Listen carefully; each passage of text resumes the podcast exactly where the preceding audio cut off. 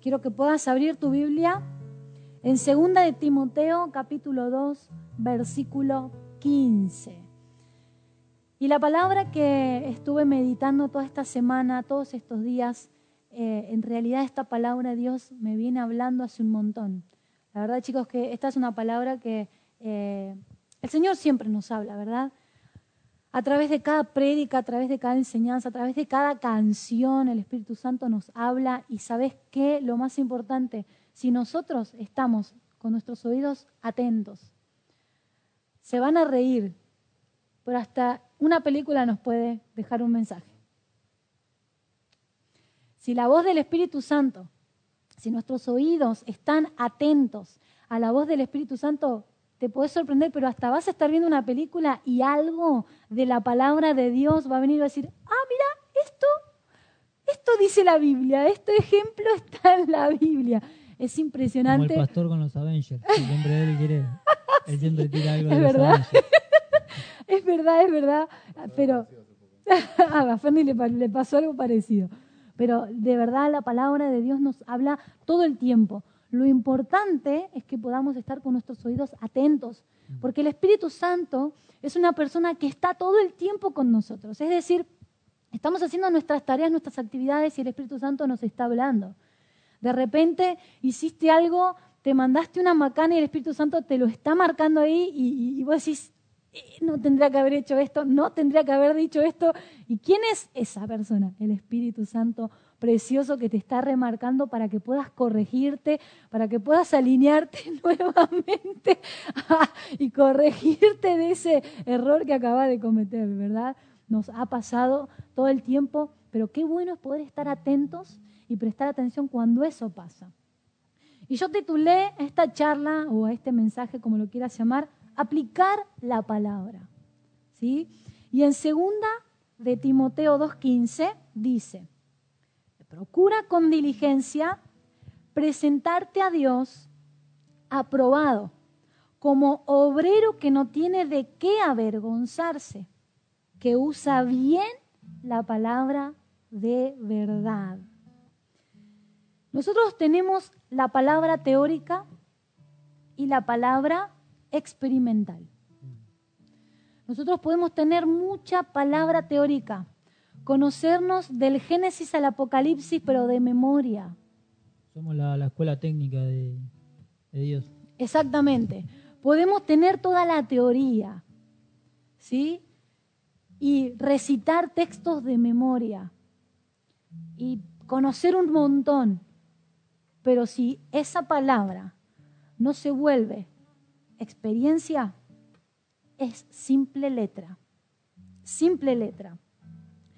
Es bueno tener la palabra teórica, pero es mejor que esa palabra teórica se convierta en una palabra experimental, es decir, que yo la pueda experimentar. ¿sí? Hebreos 4:12 dice, porque la palabra de Dios es viva y eficaz y más cortante que toda espada de dos filos y penetra hasta partir el alma y el espíritu, las coyunturas y los tuétanos, o sea, profundísimo llega la palabra de Dios. Y no solamente eso, sino que discierne los pensamientos y las intenciones del corazón. Qué tremenda es la palabra de Dios.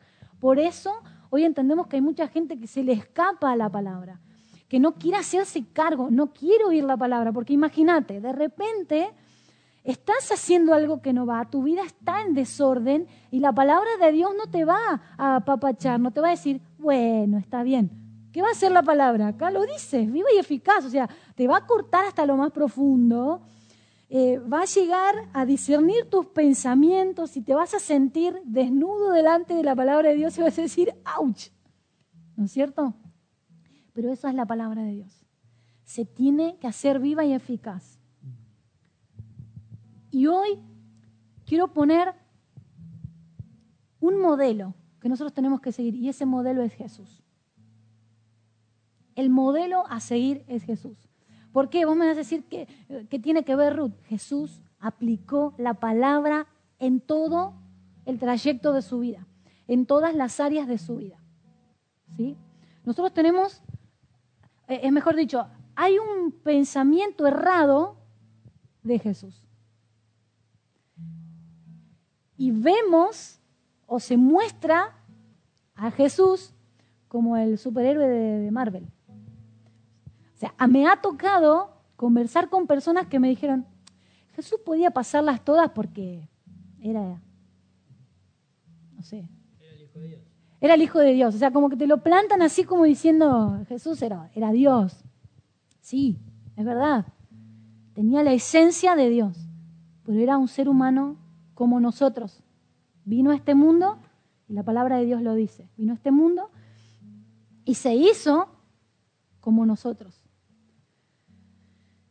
Em, en Mateo 21, 12 y 13 vemos a un Jesús, ¿por qué te digo que se hizo como nosotros? Vemos a un Jesús que entró al templo en un momento y se enojó, ¿por qué? Porque vio un montón de vendedores y le agarró una ira diciendo, ¿qué están haciendo en la casa de mi padre? Esta es casa de oración. La convirtieron en cueva de ladrones. O sea, no vemos a un Jesús que dijo, ay, ¿qué estarán haciendo? ¿Por qué están haciendo esto? No, Jesús sí.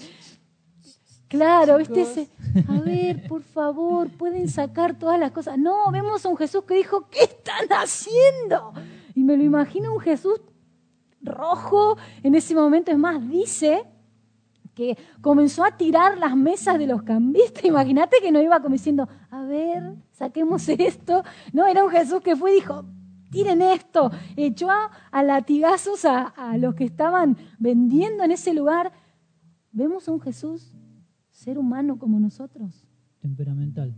Exactamente, como nosotros. Y sabes, Jesús vino a este mundo y se hizo como nosotros para que hoy, vos y yo, no tengamos Excusas. la excusa, porque, so- porque es una excusa, no, no podamos poner como excusa el hecho de decir, eh, pero Jesús era el Hijo de Dios, Jesús era como Superman. No, hoy Marvel te muestra un Superman donde nada lo mata y nada, o sea, ¿verdad? ¿Sí o no? Y hay un pensamiento como que Jesús era así. Bueno, yo me acuerdo que cuando era más chica veía una serie que se llamaba Smallville. Smallville. Smallville, ¿no? O sea, es, digamos, es la copia. Vayamos al punto de que todo lo que hacen las películas lo sacan, sacan en parte de la Biblia. Hay muchas cosas tergiversadas, pero es como la copia. Sabemos que Satanás vino para imitar todo lo de Dios. Y en estas series, estos superhéroes que los muestran casi como, como Jesús, eh, son súper fuertes, ¿no es cierto? Y levantaban los autos y movían los troncos y que los ojos le mataban a la gente con el rayo ese láser. Jesús no era así, ¿eh?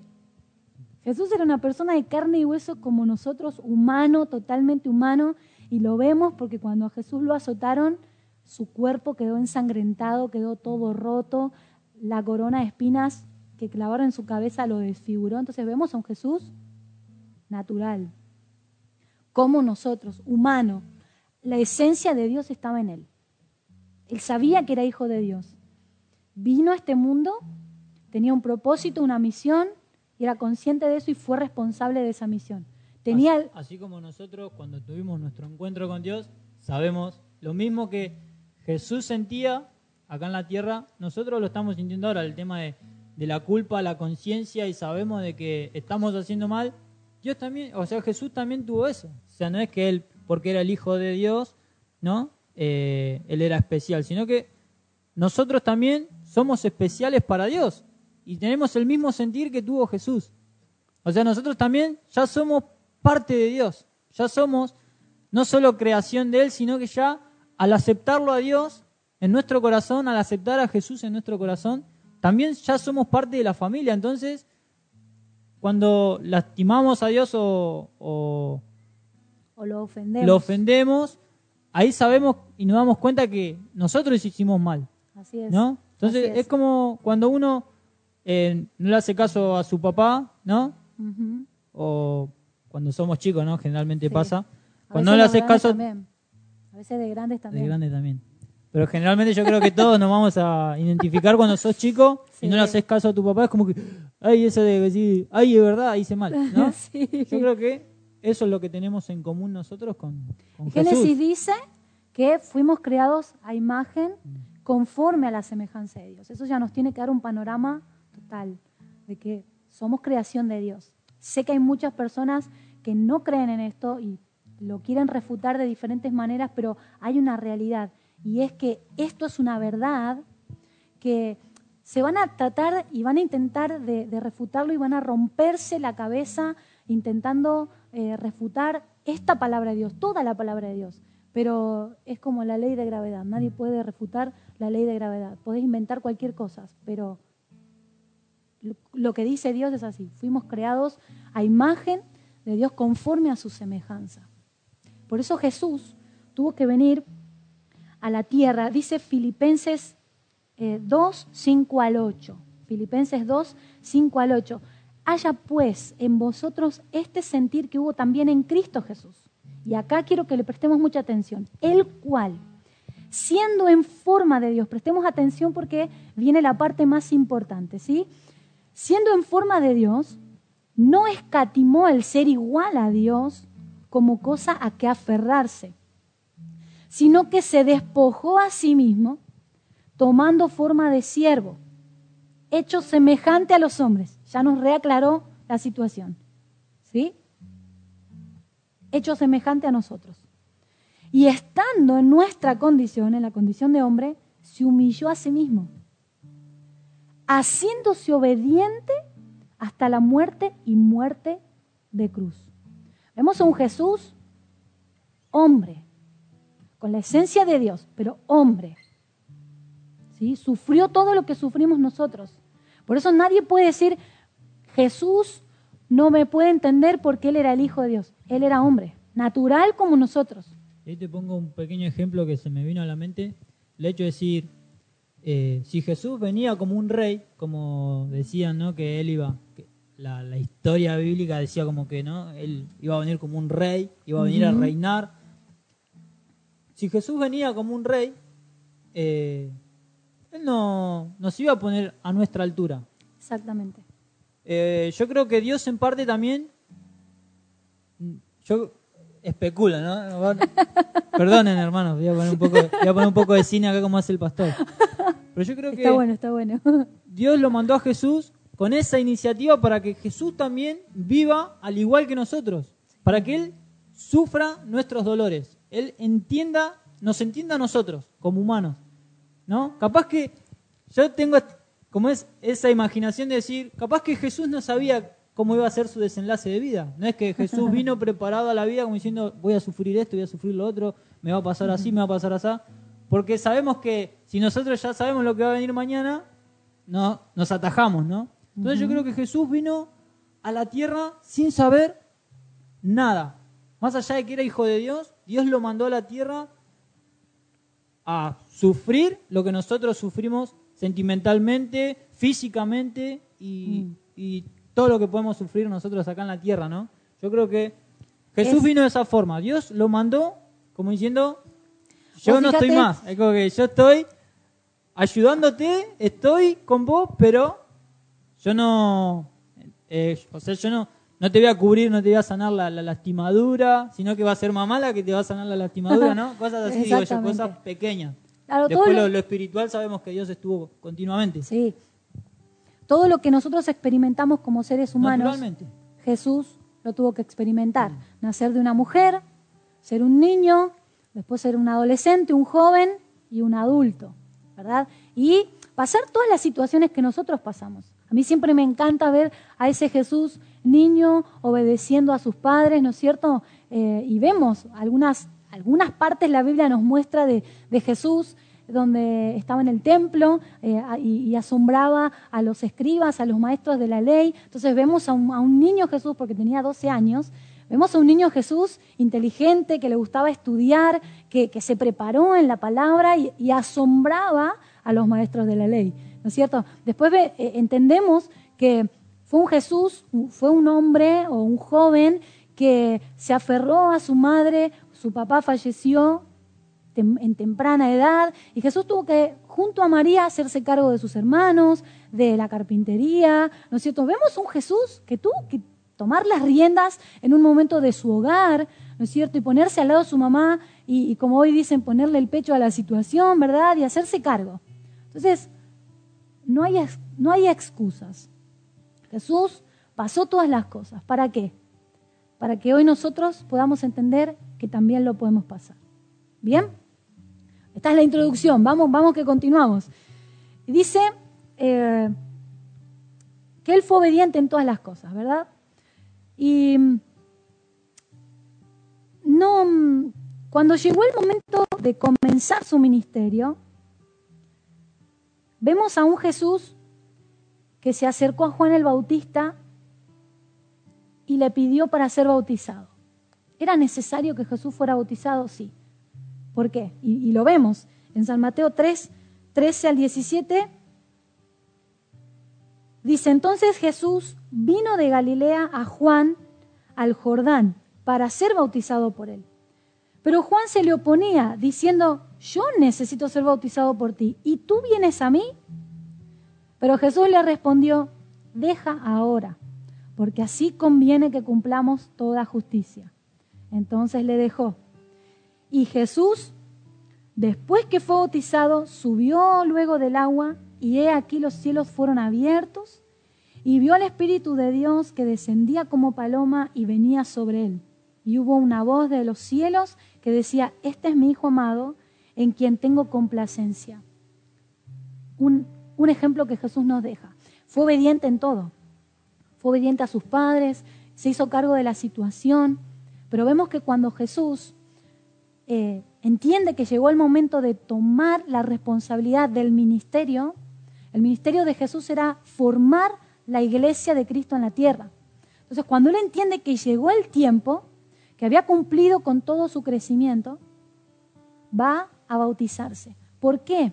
Porque el bautismo, si bien hoy dentro del pueblo evangélico, y lamentablemente hoy el bautismo se toma como una liturgia, se toma como algo más de, las iglesias, de las congregaciones. El bautismo es un acto público y consciente de que yo dejo mi vida de pecado, muero a mi vida de pecado, para vivir una vida en santidad y de servicio a Dios. Es decir, yo delante, hoy lo hacemos delante de nuestras familias y de la congregación, yo me comprometo y les digo, miren, yo dejo de pecar, dejo mi vida de pecado porque hoy quiero vivir una vida en santidad siguiendo a Dios. ¿Qué significa santidad? Apartarse del pecado.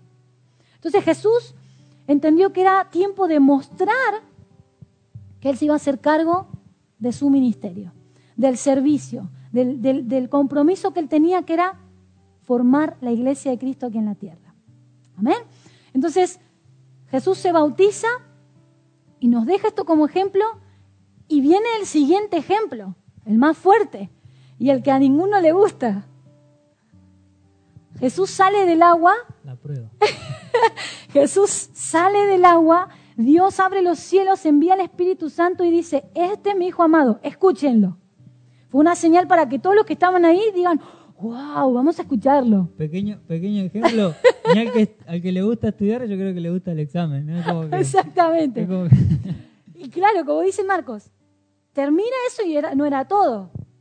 Ahora se venía el desierto. El Espíritu Santo toma a Jesús y lo lleva al desierto. Vemos en Mateo 4.1, dice, entonces Jesús fue llevado por el Espíritu al desierto, escucha, para ser tentado por el diablo. O sea, no fue, no fue llevado al desierto porque Jesús tenía que ayunar fue llevado al desierto para ser tentado por el diablo. Fíjate que hay un problemilla, vamos a decirlo así, hay un problemilla en el mundo evangélico donde yo acepto al Señor y quiero vivir el mundo de las flores, de las nubes y caminar sobre algodones, ¿no es cierto? Y los cuidados del pastor, del líder, que todos me apapachen y parecemos el burrito de Shrek necesito que me apapachen. Y en realidad vemos el ejemplo de Jesús, nos da una piña fuertísima. ¿Por qué? Porque Jesús toma el compromiso, lo hace en un acto público como el bautismo para demostrarlo y nos deja otro testimonio. Ahora me toca el desierto. Cuando tomamos el compromiso de la obra del servicio, no viene lo bueno, no viene lo que nos gusta, viene el desierto, porque tenemos que ser tentados, tenemos que ser ejercitados. Ejemplo a seguir, Jesús fue llevado al desierto, fue ejercitado. ¿Qué tenía que, ¿En qué tenía que ser ejercitado? En aplicar la palabra. Jesús no fue al desierto y, y estuvo dando vueltas diciendo, ay, ¿cuándo termina el desierto? ¿Cuándo termina? No andaba llorando, ay, estoy en un desierto. Jesús fue abandonado por el Padre. O sea, el Espíritu Santo lo llevó al desierto y era Jesús y el Espíritu Santo. Y nadie más. No estaba ni Juan el Bautista, no estaba ni la mamá, no estaban los hermanos, no había nadie con Jesús.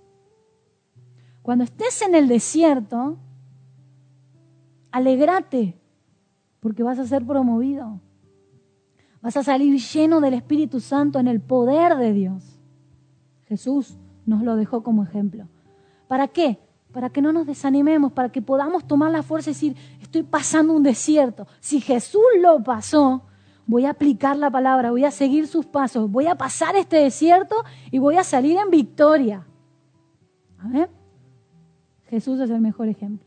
¿no? Y vemos, ahí encontramos en Mateo 4, 2 al 11, y lo vamos a leer porque está buenísimo, ¿sí? Así que acompáñenme. Mateo 4, 2 al 11. Dice, y después de haber ayunado 40 días y 40 noches, tuvo hambre Jesús. Y vino a él el tentador y le dijo, si eres el Hijo de Dios, di que estas piedras se conviertan en pan. Jesús respondió y dijo, escrito está, aplicó la palabra, escrito está, no solo de pan vivirá el hombre, sino de toda palabra que sale de la boca de Dios. Primera tentación. Ahora viene la segunda tentación. Entonces el diablo le llevó a la santa ciudad y le puso sobre el pináculo del templo y le dijo, si eres hijo de Dios, échate abajo, porque escrito está, le volvió, Satanás le puso una palabra. Satanás le quiso aplicar una palabra a Jesús. Porque escrito está, a sus ángeles mandará cerca de ti y en sus manos te sostendrán para que no tropieces con tu pie en piedra. Jesús le dijo, le, digamos, le refutó y le aplicó otra palabra. Jesús le dijo, escrito está también, no tentarás al Señor tu Dios. Y se viene la tercera tentación. Otra vez le llevó el diablo a un monte muy alto y le mostró todos los reinos del mundo y la gloria de ellos y le dijo, todo esto te daré si postrado me adorares. Entonces Jesús le dijo, vete Satanás, porque escrito está, volvió a aplicar la palabra. Al Señor tu Dios adorarás y a Él solo servirás. El diablo entonces le dejó y he aquí vinieron ángeles y le servían. Qué tremendo ejemplo nos deja Jesús en esto. En vez de estar llorando, pataleando y enojándonos en nuestros desiertos. Qué bueno es aplicar la palabra. Fíjense que Satanás viene a tentarte en los desiertos. Y a veces eh, somos, somos tan, tan simples que nos ponemos a pensar de que la tentación va a ser siempre a lo sexual. No, hay diferentes tipos de tentación, en el orgullo, en la soberbia, en valerme por mí mismo, en, en valerme por mis fuerzas. Y sin embargo, tengo que entender que tengo que aplicar la palabra de Dios. Para aplicar. sí. Es que ahí lo demuestra muy claro. Primero lo demuestra con necesidad, después lo demuestra con, con la protección, como diciendo, hey, si sos hijo de Dios, ¿no? Si sos hijo de Dios, a vos. Siempre te va a ir bien, es como que siempre vas a estar protegido. Sí. ¿No? Y después la tercera, ¿qué le da poder? Claro. Lo, lo tientan la avaricia, a ver si Dios, si Jesús era, a ver si era como que quería eso de, tener todo, ¿no?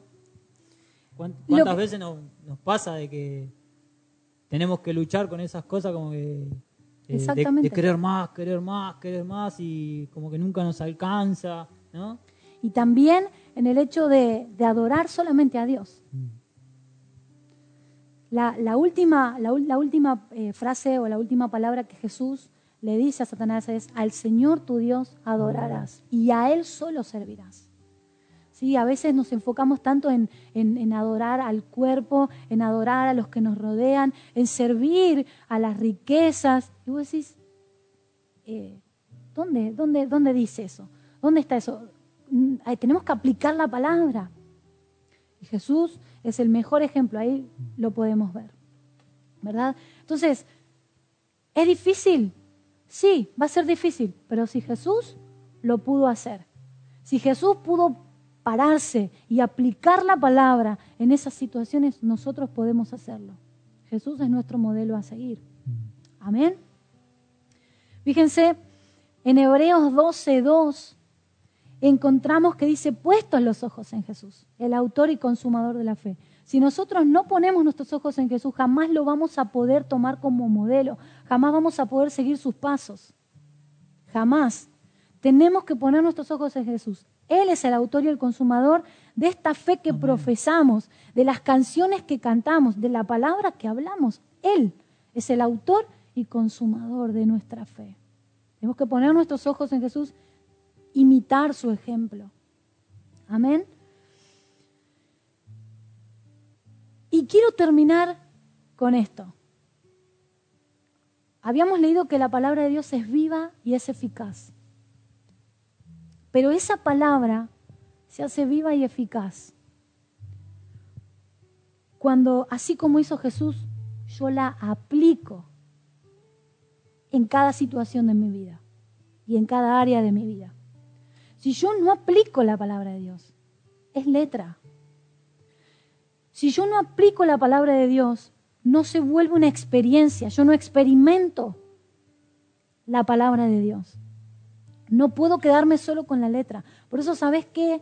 Familia preciosa de Dios, no sirve solamente que leas y tengas un devocional por la mañana, solo la lectura.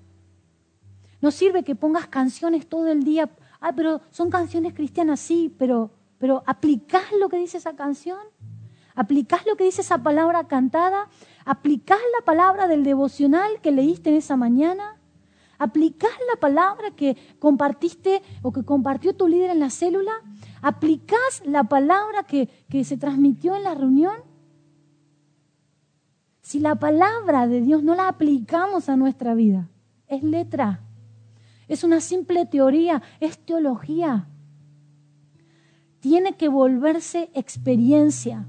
Tengo que aplicarla a mi vida para que se vuelva viva y eficaz. Qué importante es. Jesús es nuestro modelo a seguir. Jesús aplicó la palabra en todas las situaciones de su vida. En el desierto, siendo tentado por Satanás, aplicó la palabra.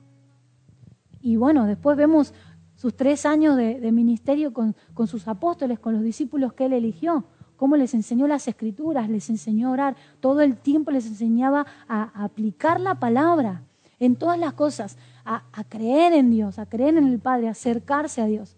Si no aplicamos la palabra, es imposible que se vuelva viva y eficaz en nuestra vida. Este es un tiempo para que comencemos a aplicar la palabra de Dios. No solo leerla, no solo cantarla, sino aplicarla. Tiene que dar fruto, tiene que cortarme, tiene que trabajar en mí la palabra de Dios para volverse viva y eficaz. Es tiempo de aplicar la palabra. Papá, te adoramos, te damos gracias. Entendemos lo importante de seguir el ejemplo de Jesús. Lo importante de aplicar tu palabra, esa palabra viva y eficaz. Esa palabra que puede hacer una obra tremenda en mi vida. Espíritu Santo, pedimos que en este tiempo cada persona, cada familia, cada matrimonio, cada joven, cada niño, que se acerca a tu palabra, que lee tu palabra, pueda aplicarla a su vida. Que tu palabra pueda traer sanidad, pueda traer libertad, pueda traer restauración. Espíritu Santo trae luz Abre el entendimiento. Abre los oídos para que la voz del Espíritu Santo pueda hablar. Señor, gracias por dejarnos tu palabra. Gracias por dejarnos esta guía para nuestra vida. Queremos aprender a que así como Jesús supo aplicar tu palabra en los momentos más cruciales de su vida, nosotros podamos hacer lo mismo. Gracias Señor, gracias por tu palabra. Me basta tu palabra. Oh, que convierte el corazón, el corazón. Volvemos otra vez donde todo comenzó. Nos humillamos ante ti, solo ante ti, Cristo. Nos rendimos como tu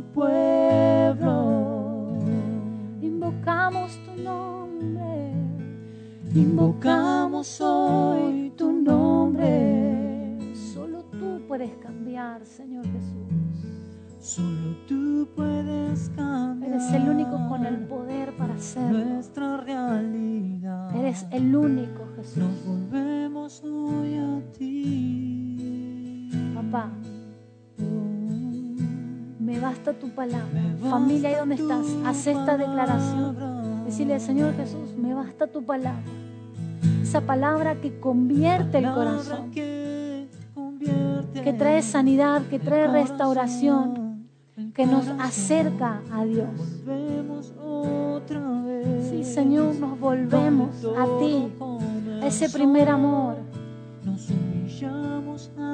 a esa situación, a ese día, a ese momento donde todo comenzó entre nosotros. Nos rendimos como tu pueblo. Donde entendimos tu palabra.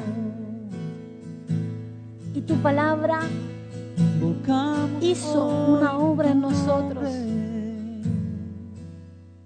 volvemos a ese tiempo Nos rendimos y nos humillamos delante de ti, Jesús. Nuestra realidad.